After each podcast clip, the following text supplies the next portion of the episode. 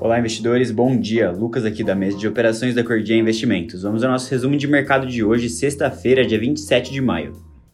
As bolsas na Europa e futuros de Nova York apresentam leve alta e caminham para o melhor desempenho semanal desde março.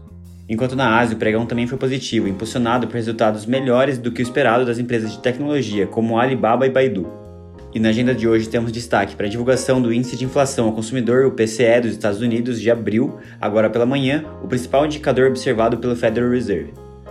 Dito isso, no pré-mercado global, esse pequeno futuro opera no positivo, em 0,3%, na zona do euro, o Eurostox opera em alta, de 0,8%, na Ásia, a bolsa de Nikkei em Tóquio fechou com valorização de 0,7%, enquanto a de Xangai, na China, fechou levemente no positivo em 0,2%.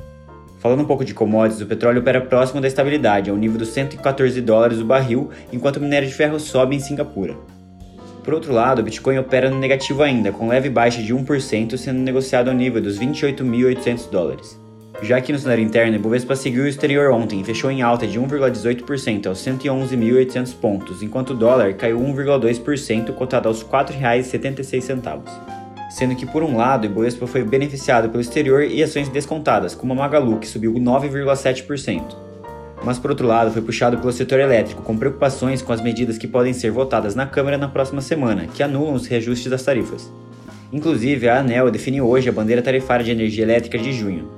No noticiário, o projeto que limita o ICMS deve ter resistência e a tramitação lenta, conforme avaliam os senadores enquanto o Ministério da Economia considera factível a criação de uma bolsa caminhoneiro para subsidiar o diesel com custo de 1,5 bilhão de reais e seguido o auxílio de motoristas de táxis e aplicativos.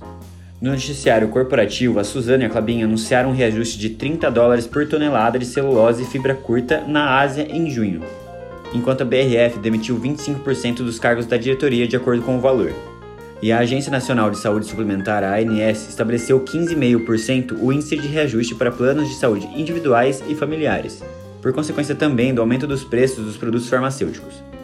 Bom, por hoje é isso, tenham todos uma excelente sexta-feira e bons negócios.